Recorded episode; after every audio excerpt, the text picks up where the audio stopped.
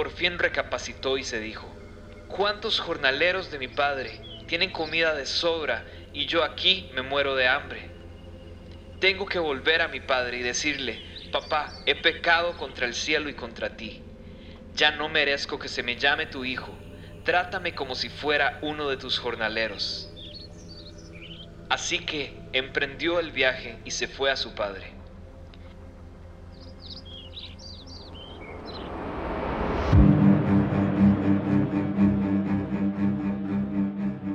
¿Listos para el cuento de terror de la familia Castro Baeza?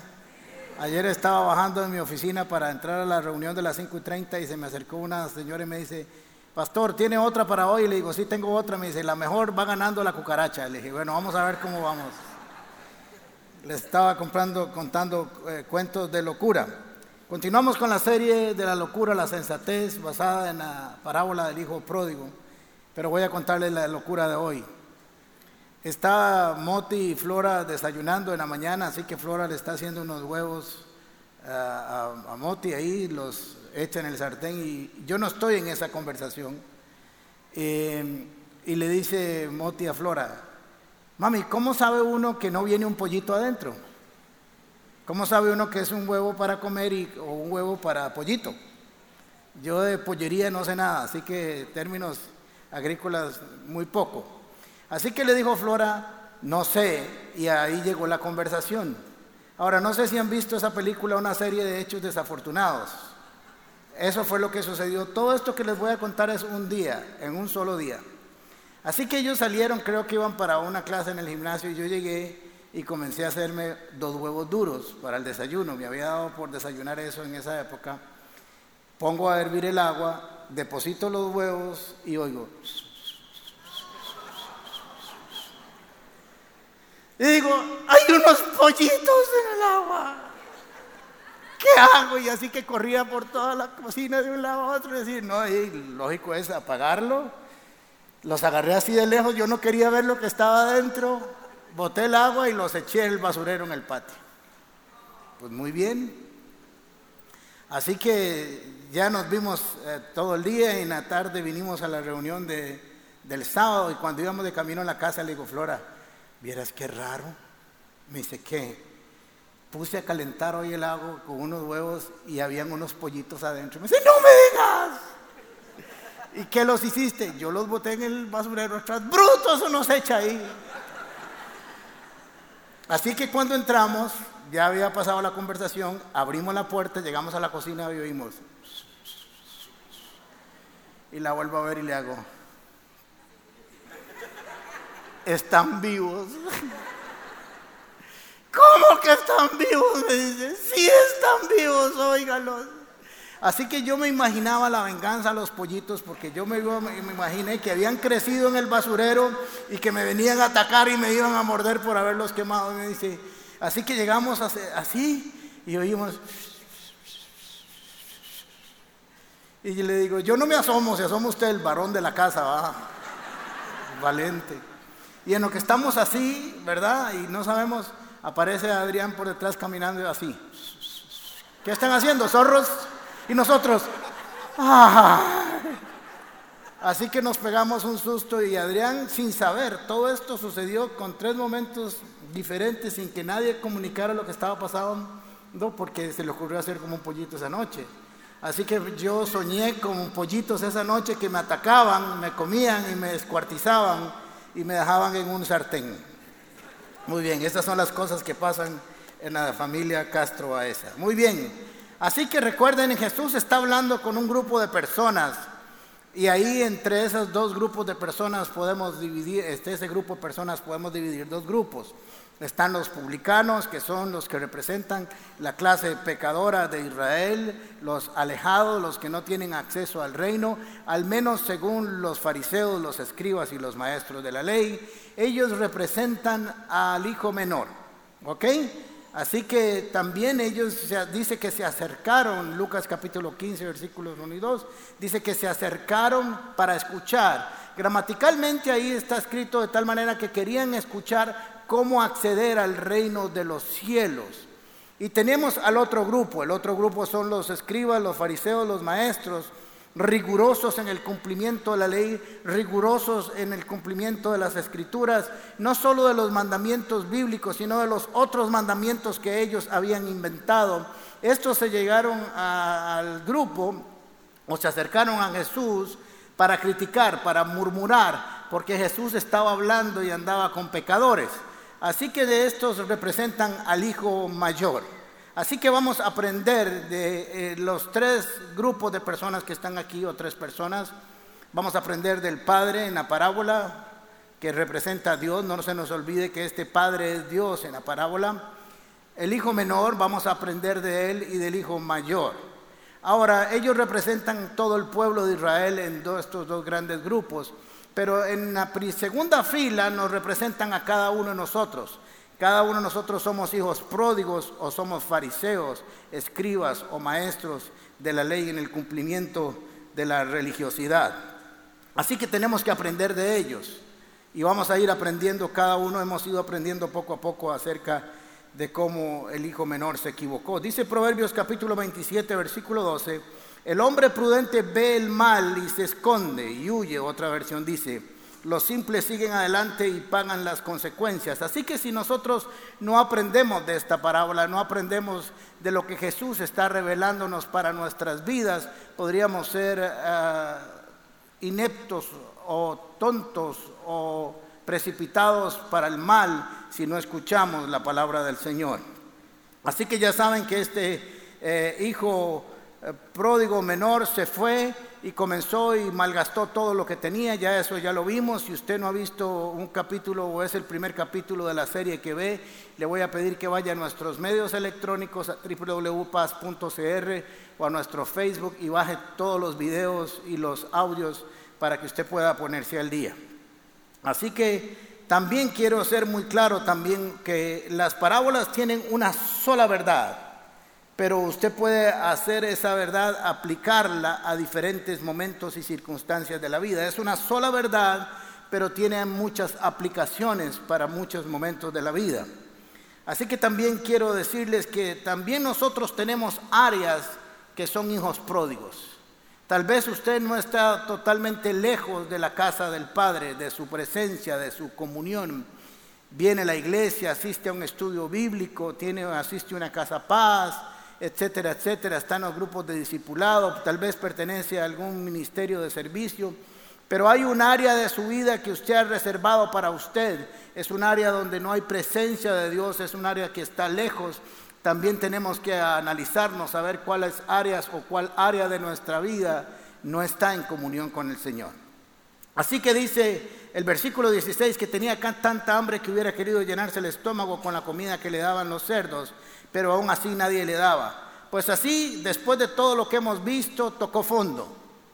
Cayó a lo más profundo de la humillación, de la necesidad. Estaba revolcándose literalmente con los cerdos tratando de ver qué se comía de ellos. No siempre tocar fondo está mal. De hecho, yo creo que es una de las mejores cosas que nos puede pasar cuando reaccionamos correctamente. Cuando tocamos fondo y somos capaces de reaccionar y enfocar que a partir de ahí lo único que queda es camino hacia arriba y ya no hay nada más para abajo. Sería el camino correcto. Yo creo que muchas veces nosotros debemos de orar para que Dios le cambie el corazón a X persona que tiene un comportamiento X, pero en, en algún momento de nuestra vida te podríamos orar también para que tocara fondo, porque cuando tocamos fondo posiblemente no siempre pero regularmente reaccionamos y levantamos nuestros ojos al cielo. Miren qué interesante lo que dice 2 Corintios capítulo 7 versículo 9 y 10. Este es Pablo escribiéndole a los Corintios y miren lo que les dice acerca de tocar fondo, en este caso la tristeza. Sin embargo, ahora me alegro, no porque se hayan entristecido, les había gelado el mecate duro, los había exhortado fuertemente, Así que no porque se hayan entristecido, sino porque su tristeza los llevó al arrepentimiento. No estoy contento de que estén tristes, estoy contento que en su tristeza o su tristeza los llevó a arrepentimiento. Ustedes se entristecieron tal como Dios lo quiere. Interesante esto. No es que Dios quiere que estemos tristes, pero si estamos tristes o tocamos fondo, es una tristeza que Dios quiere tomar para que salgamos adelante. Dice, ustedes no se entristecieron tal, eh, se entristecieron, perdón, tal y como Dios lo quiere, de modo que nosotros de ninguna manera los hemos perjudicado. La tristeza que proviene de Dios produce el arrepentimiento que lleva a la salvación, de la cual no hay que arrepentirse, mientras que la tristeza del mundo produce muerte. Así que cuando caminamos bajo la unción del Espíritu Santo o bajo la dirección del Espíritu Santo, o cuando tenemos una semilla que se nos ha puesto en el corazón, tocar fondo no está mal. Tocar fondo nos puede llevar a tener un momento de reflexión, de introspección que cada uno de nosotros, por cierto, tiene que hacer. Dice, por fin recapacitó y se dijo, tenía una conversación consigo mismo, así que se dijo, se dijo, ¿sigo mismo? Nada haces aquí. Y empezó a hacer una comparación, porque si no tenemos dónde comparar, no tenemos para dónde escoger. Por eso yo le digo a la gente, construya historias con Dios, construya historias de fe, Construya historias donde usted pueda tener un punto de comparación. Cuando alguien no ha tenido una familia eh, sólida, estable, sana, y se encuentra una familia estable, sana, quiere incorporarse a ella, porque no conoce otra cosa que esa familia que está conociendo hasta ahora. Así que nosotros necesitamos tener historias donde comparar nuestras vidas. Dice, por fin se puso a pensar, dice una versión. No es que no había pensado antes, es que había pensado mal. Así que no se trata de pensar, se trata de pensar lo correcto, lo idóneo, lo ético, lo puro, lo santo, lo honesto. Se trata de que nuestro pensamiento esté alineado al pensamiento de Dios. Otra versión dice, volviendo así, como dando a entender que se había salido de sus casillas otra versión dice cuando finalmente entró en razón. Otra dice cuando finalmente cayó en cuenta. Y otra, la versión lenguaje actual dice, y por fin comprendió lo tonto que había sido y pensó. O sea que este, este último peldaño que bajó le sirvió para recapacitar, para ordenar sus pensamientos, para comenzar a hacer una comparación entre lo que era su casa y la casa de los chanchos, que no eran los tres cerditos, por cierto, era otra casa. Así que tuvo un momento de lucidez y Jesús en su narración nos está dando a entender que era como una locura cuando dice y volviendo en sí. Pero quiero decirle que no está justificando su actuación o sus acciones porque estaba loco sino porque su acción era una locura. Era como compararlo con una locura. Así que no es para justificar su comportamiento, sino para compararlo con sus acciones. La definición de locura son actos extraños y destructivos. Así que hasta ahora, casi de una manera ah, brillante, casi no, de manera brillante, Jesús nos está pintando el camino, el descenso a la destrucción, a la autodestrucción, porque como lo dije la semana pasada, aquí el diablo no aparece ni un solo momento. Es un asunto de responsabilidad personal, es un asunto de principios y valores que lo llevaron, o los antivalores y antiprincipios que lo llevaron hasta aquí pero aquí el único culpable es el mismo. Ahora, yo quiero que sepamos que dice, se dijo a sí mismo, aprovechó el momento. Y este es su primer gran acierto. Después de un montón de tortas de todos los pasajes que hemos leído, este es su primer gran acierto. Darse un tiempo para pensar, pensar correctamente y analizar su circunstancia quitó sus ojos de los cerdos, del charco, de donde estaban, del encierro, y los levantó a Dios y comenzó entonces a recibir una luz, una revelación acerca de su propia condición. Comenzó a reconocer su estado, su adicción, su codependencia, su vicio, sus rencores, sus odios, sus enojos. No dice eso, pero ahí estaban. Y ahí están con nosotros. No hay que ser un técnico para saber que el principio de la restauración de cada uno de nosotros empieza cuando reconocemos nuestra propia condición. Así que el primer gran acierto de él fue reconocer su condición. Si un alcohólico quiere salir de su alcoholismo, lo primero que tiene que reconocer es su adicción, es su enfermedad. Mientras diga yo no tengo nada, yo me tomo un par de tapicillos y no pasa nada y se vuela toda una botella y hay problemas en su casa, está teniendo una negación y mientras siga negando su vicio, su debilidad, no va a salir porque no le pasa nada. Pero este hombre tuvo ese gran acierto, comenzó a reconocer y entendió que la primera puerta para la restauración es el reconocer que todo lo que había hecho estaba mal y que había algo mejor que ir a buscar. Miren qué interesante cómo lo vio eh, Salomón en Eclesiastés, no, no está ahí en su pantalla. En capítulo 2 de Eclesiastés dijo, me dije entonces, vamos pues, haré la prueba con los placeres y me daré gran vida. Pero aún esto resultó ser absurdo a la risa la considero la locura, una locura, y en cuanto a los placeres, ¿para qué sirven? Y voy a leer un resumen de todo lo que se puso a hacer para probar los placeres. Se tomó todo el vino que encontró, hasta el agua de los floreros. Hizo todas las construcciones que quiso. Plantó viñedos, jardines, árboles frutales. Dice que tuvo esclavas y esclavos, criados y criadas tuve ganado vacuno, tuve ovejas, más que cualquier hombre antes de este siervo, dijo. Antes nadie había hecho lo que yo había hecho en cuanto a los placeres. Amontoné dinero, plata, tesoros, tuve cantores y cantoras, tenía su propio conjunto ahí. Formé mi propio harén. Cuidado, pierde, va.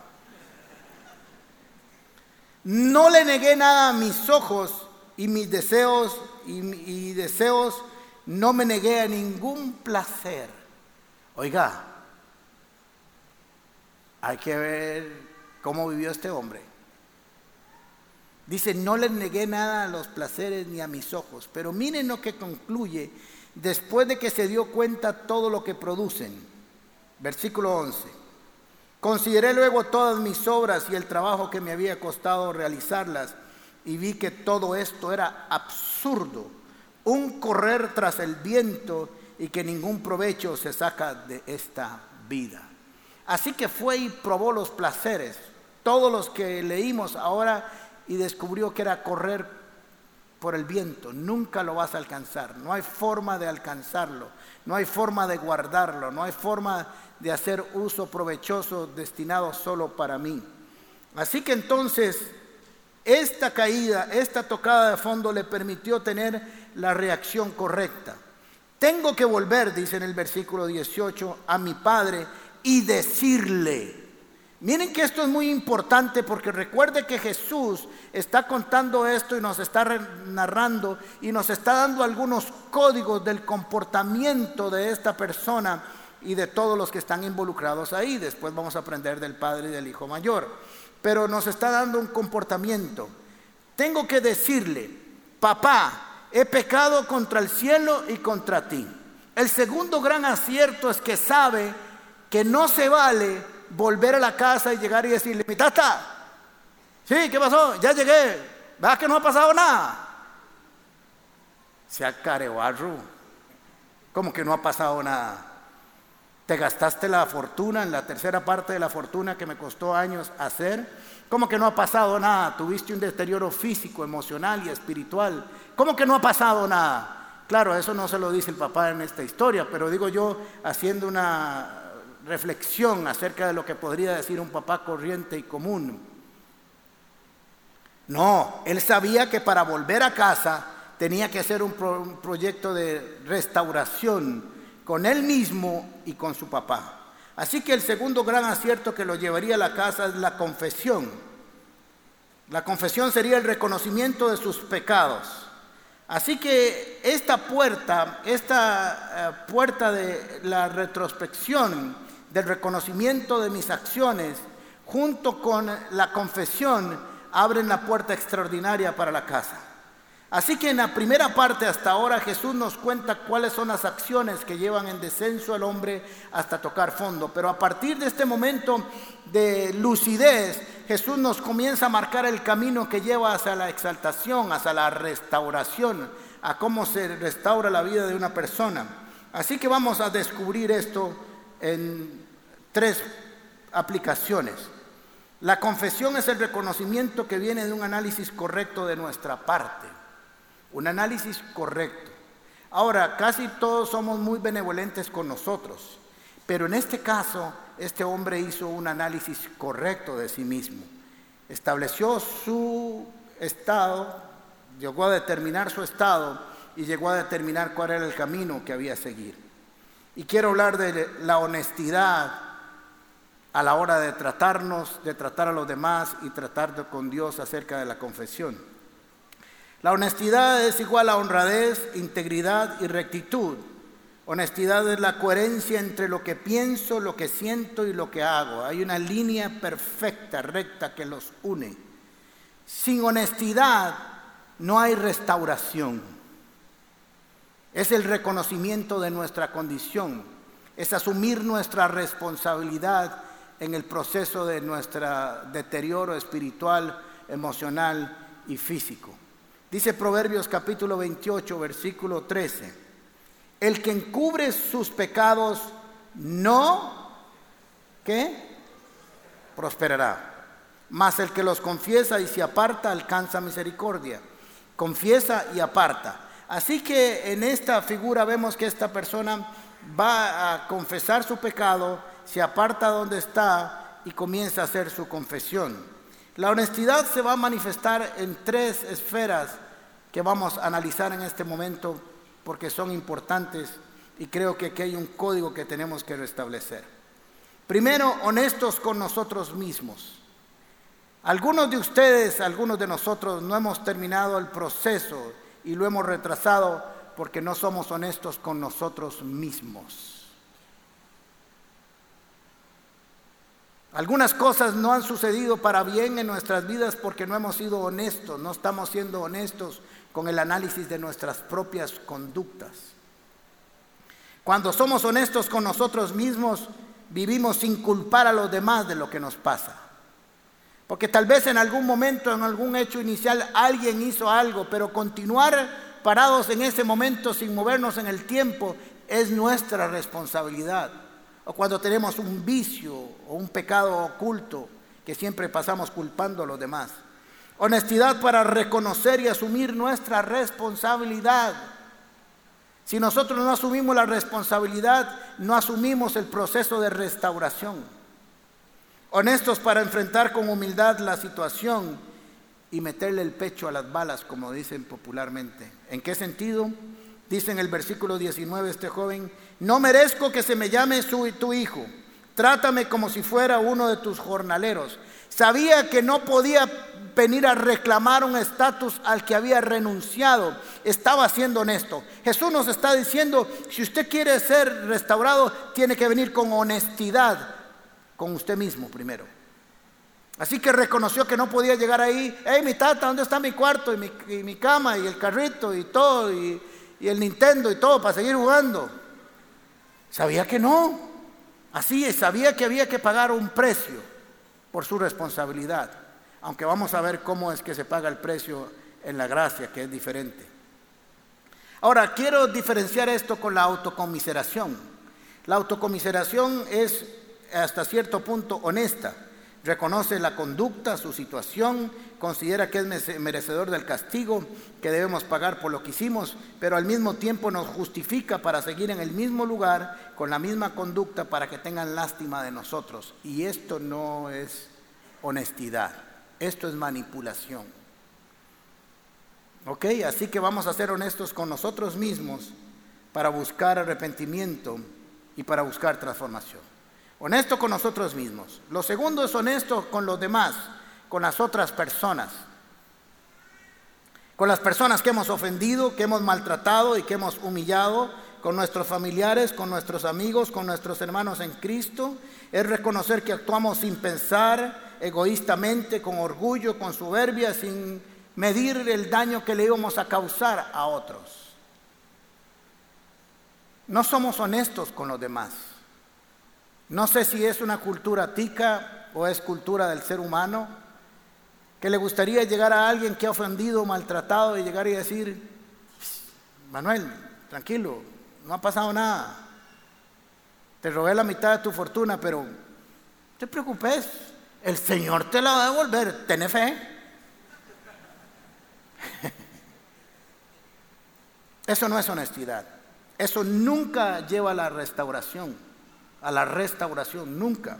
Necesitamos ser honestos con nosotros y con los demás.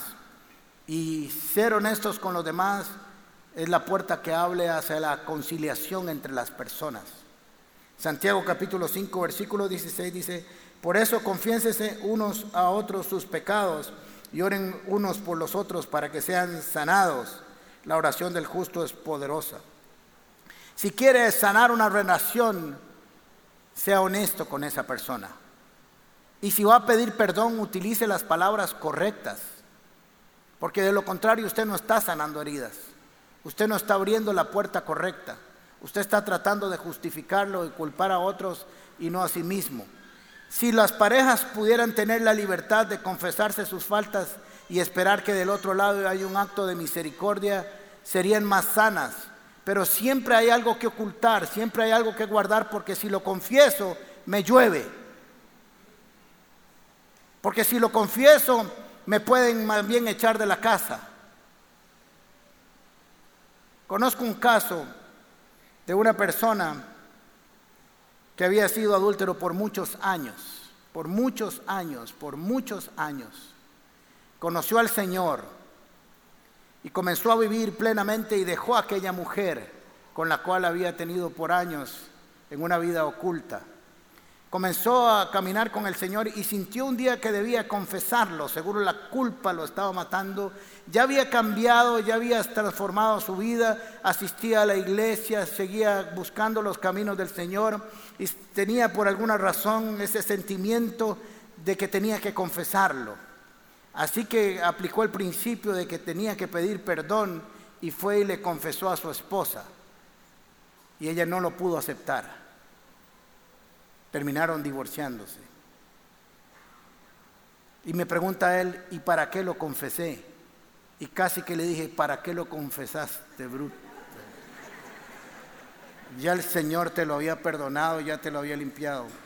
Pero estaba haciendo una aplicación bíblica, el pecho seguro lo tenía apretado y decía, esto lo tengo que soltar. Ahora, no es culpa de ella, por si acaso, que quede claro, no la estoy culpando a ella, no lo pudo manejar. Pero si no sabemos manejar las confesiones, siempre habrán zonas ocultas de nuestra vida. Cuando usted pueda recibir una confesión y una solicitud de perdón y ser como este Padre amoroso que le dijo, venga, no ha pasado nada en este caso, sí, porque si pasó algo, entonces lo voy a seguir recordando, vamos de vuelta a casa y vamos a superarlo juntos. Por eso es que la gente no se pide perdón, porque cuando pide perdón a otro, lo que hacen es señalarlo y enjuiciarlo.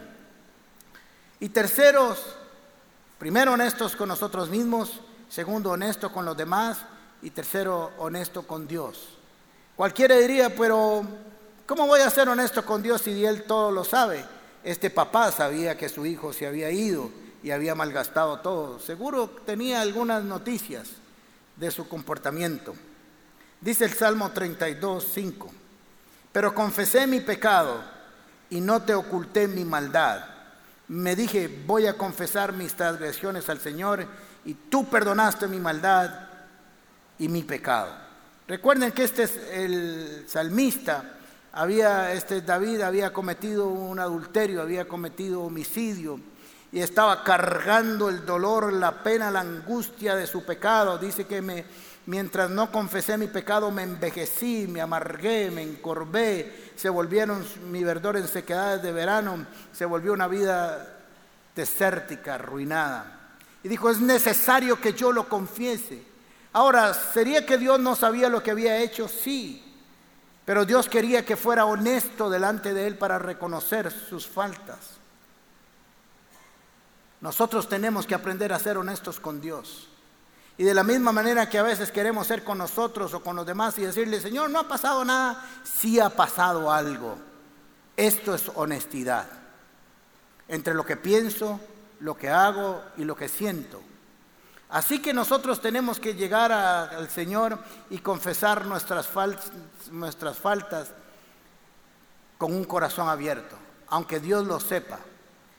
No sé si usted lo hizo cuando entregó su vida a Cristo, pero no nos damos un tiempo para confesar. Claro, en la iglesia no hay tiempo, al final hacemos una oración, le decimos a usted que reciba a Cristo en su corazón, etcétera, etcétera, etcétera.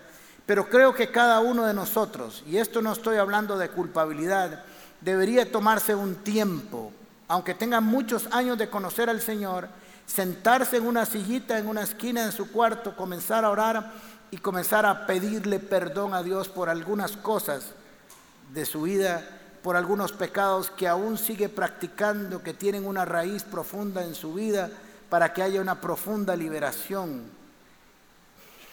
Y Cristo siempre nos va a recibir con su amor y siempre si dice la palabra de Dios que si alguno peca, abogado tenemos para con el Padre y la sangre de Cristo Jesús nos limpia de todo pecado. Es extraordinario como Jesús casi que graficó, pintó, diagramó cómo es que usted es restaurado en la presencia del Padre. Con algunas palabras, con algunas dinámicas que si no logramos extraer podríamos equivocarnos a la hora de volver a casa. Pero miren qué interesante cuando caminamos en rectitud y en honestidad Dios se hace garante de un corazón honesto.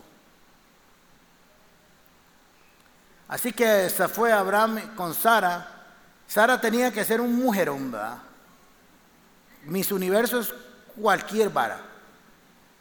Porque dos veces Abraham le dice, digamos que usted es mi hermanilla, para que no me maten. Así que llegó a un lugar que se llama, no me acuerdo cómo se llama el reino ahora, pero llegó a un rey que se llama Amalek. Abimelech, perdón, y le dice a Sara, Sara, usted aquí es mi hermanilla, porque si no me van a matar para dejársela a usted. Así que el rey vio a Sara y se la quiso dejar cuando le dijeron Abraham y Sara que era su hermana.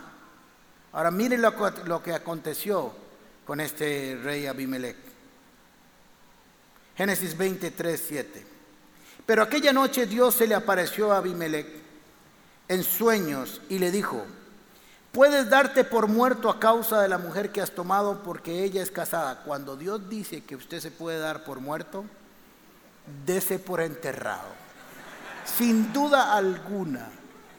Así que ponga atención a lo que le están diciendo porque si no termina oxiso, como dicen. Pero como pero como Abimelech todavía no se había acostado con ella, le contestó, Señor, ¿acaso vas a matar a un inocente? Buena defensa, debería ser abogado este rey. Como Abraham me dijo que ella era su hermana y ella me lo confirmó, yo hice todo esto de buena fe y sin mala intención. Sí, mire lo que dice el Señor. Sí, ya sé que has hecho esto con esto de buena fe, le respondió Dios en el sueño. Por eso, por eso, no te permití tocarla para que no pecaras contra mí. Pero ahora devuelve esa mujer a su esposo porque él es profeta y va a interceder a ti para que vivas. Por ti, perdón, para que vivas. Si no lo haces, te aseguro que morirás junto a todos los tuyos. Inmediatamente agarró el paquete y lo devolvió como llegó. Ahora, lo que me llama aquí la atención es que miren cómo Dios, cuando hay un corazón recto, justo, que actúa con buena fe, Dios interviene para cuidarlo, que no peque. Miren qué interesante. Por eso el regreso a casa de este joven empieza con una honestidad en su corazón, con una honestidad en sus pensamientos con una honestidad que se, que se manifestaría con él mismo, con su familia y con su padre. Con un correcto análisis de lo que estaba sucediendo, de su responsabilidad, sin culpar a todos los demás, y sabiendo que si no confesaba, no habría restauración. Así que Jesús le dice, este es el mismo camino que todo el mundo debe seguir para que su vida sea transformada. No solo cuando llega al punto más bajo de cuidar cerdos, sino en cualquier momento que sienta que su vida está lejos de casa. O que un área de su vida está lejos de casa. Necesitamos entender que Jesús no está contando una fábula, una historia sin sentido. Nos está contando todo el proceso que lleva una persona para su caída y para su restauración. Y esto tiene que ver con usted y tiene que ver conmigo. Tiene que ver cómo nos presentamos delante de Dios y cómo vivimos y estamos viviendo en honestidad. Necesitamos entender este proceso. A pasar por esa puerta con la llave correcta, sin orgullo, sin soberbia, con la correcta humillación, humildad para reconocer nuestra responsabilidad en el proceso y sabiendo también que el mejor lugar que podemos ir es a la casa del Padre. Hechos capítulo 3, versículo 19, dice, por lo tanto, para que sean borrados sus pecados, arrepiéntanse y vuélvanse a Dios a fin de que vengan tiempos de descanso de parte del Señor. Yo quiero decirte hoy en el nombre del Señor, que tal vez no hay descanso en tu alma y en tus pensamientos porque no los has confesado. Porque no has confesado tus debilidades, tus vicios, tus pecados. Porque tal vez no los has reconocido todavía que operan en ti. Y ahí están, creando una raíz, construyendo una raíz que da frutos que no son del Espíritu de Dios. Pero si eres honesto contigo mismo, te tomarás un tiempo para que el Espíritu Santo te hable y reconozcas que necesitas arrepentirte. Arrepentirse es llevar una dirección en palabras sencillas y devolverse. Y esto fue lo que hizo este joven. Dejó el lugar donde estaba para irse de vuelta a casa. No para seguir siendo igual, sino para ser transformado por la misericordia y el amor del Padre cuando lo recibiera. Cierre sus ojos un momento, por favor. Esperamos que esta enseñanza haya sido de gran bendición para tu vida. Si te gustó este mensaje, puedes suscribirte a nuestro canal y también seguirnos en redes sociales. Nos vemos en la Comu.